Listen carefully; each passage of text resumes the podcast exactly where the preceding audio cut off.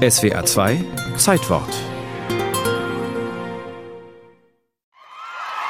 Es sollen 15.000 Besucher gewesen sein, die sich am 14. September 1901 in der Royal Albert Hall in London auf den Zuschauerrängen drängten.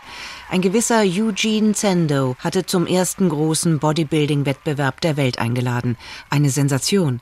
80 Männer traten an für ein hohes Preisgeld und eine goldene Statue und da war Sir Arthur Conan Doyle unter anderem Punktrichter. Der Erfinder des Sherlock Holmes war ein großer Fan des Bodybuildings. Später wird er in seiner Autobiografie erzählen, dass er dank seines durchtrainierten Körpers einen schweren Autounfall überlebte. Er war unter seinem Wagen eingeklemmt worden und es dauerte ziemlich lange, bis Helfer ihn befreiten. Das Gewicht des Wagens habe er nur wegen seiner starken Muskulatur ausgehalten. Arthur Conan Doyle hatte regelmäßig mit Sando trainiert. Mit seiner Idee vom Bodybuilding hatte Eugene Sendo nicht nur bei dem Schriftsteller einen Nerv getroffen. Der moderne Mann im ausgehenden 19. Jahrhundert ging ins Büro und der Körper diente zum Sitzen und zum Akten wegräumen. Die Bewegungsarmut sorgte bei manchen für Neurasthenie, Nervosität, Impotenz, nervöse Zuckungen, was bis zum Wahnsinn führen konnte. Die These damals, dass angelsächsische Männer zu zivilisiert waren. Denen fehlte das Animalische, und um dieses Animalische zurückzubringen, waren eben bestimmte Kuren möglich. Und eine davon war eben auch das Gewichtheben. Erklärt der Historiker Norbert Finch. Die Männer wollten endlich wieder Sätze hören wie Ich finde einen durchtrainierten Körper an einem Mann sehr schön.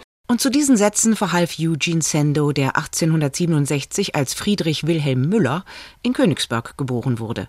Er kam aus bürgerlichem Hause, war aber kein Freund des Büffelns an einer Universität und noch weniger Freund des Militärs. Als er eingezogen werden sollte, verzog er sich nach Belgien. Da hatte er bereits die Liebe zum Muskelspiel entdeckt. Er war ein Kind seiner Zeit. Der Naturalismus und die Freikörperkultur waren erwacht und Friedrich Wilhelm Müller hatte sich die griechischen Statuen zum Vorbild genommen. Die maß er aus und errechnete dann ein Trainingsprogramm, um genau die Maße des griechischen Idealmannes zu erreichen. Zuerst trat er auf Jahrmärkten auf, aber dann wurde er entdeckt und auf der Weltausstellung 1893 in Chicago präsentiert als Eugene Sandow. Diesen Namen hatte er sich zugelegt, weil Friedrich Wilhelm Müller für die Amerikaner kaum auszusprechen war. Sando brauchte überhaupt gar keine Pferde hochzuheben oder drei Leute zu schultern. Der brauchte eigentlich nur das, was man heute Posen nennt, zu machen. Und das war sozusagen der Anfang seiner amerikanischen Karriere. Er wurde berühmt, schrieb Bücher mit Trainingsanleitungen, die heute noch auf dem Markt sind. Er gab nicht nur den Amerikanern, was sie an körperlichem Selbstvertrauen brauchten, er erfand die Urform der Muckibude. Der hat das schon sehr gut kommerzialisiert, das System. Auch durch Beraterverträge zum Beispiel mit dem späteren amerikanischen Präsidenten Teddy Roosevelt konnte Eugene Sendo ein gutes Leben führen. Er ließ sich mit seiner Frau und seinen Kindern schließlich in England nieder, wo er am 14. Oktober 1925 mit 58 Jahren starb. Viele Geschichten ranken sich um seinen Tod. Böse Stimmen meinten, er sei an Syphilis gestorben. Eine andere Version sagt, er habe ein verunglücktes Auto aus einem Graben gehoben, Menschenleben gerettet, aber selbst einen Hirnschlag erlitten. Gut möglich, sagt Historiker Finch. Die offizielle Todesursache ist Gehirnblutung, Schlaganfall.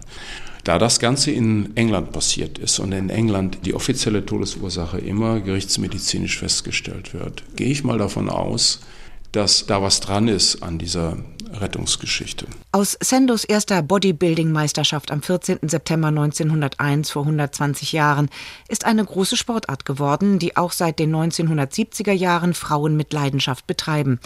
Allerdings gibt es auch hier die Schattenseiten von Doping und fanatischem Trainieren, das nichts mehr mit den Lehren von Sendo zu tun hat.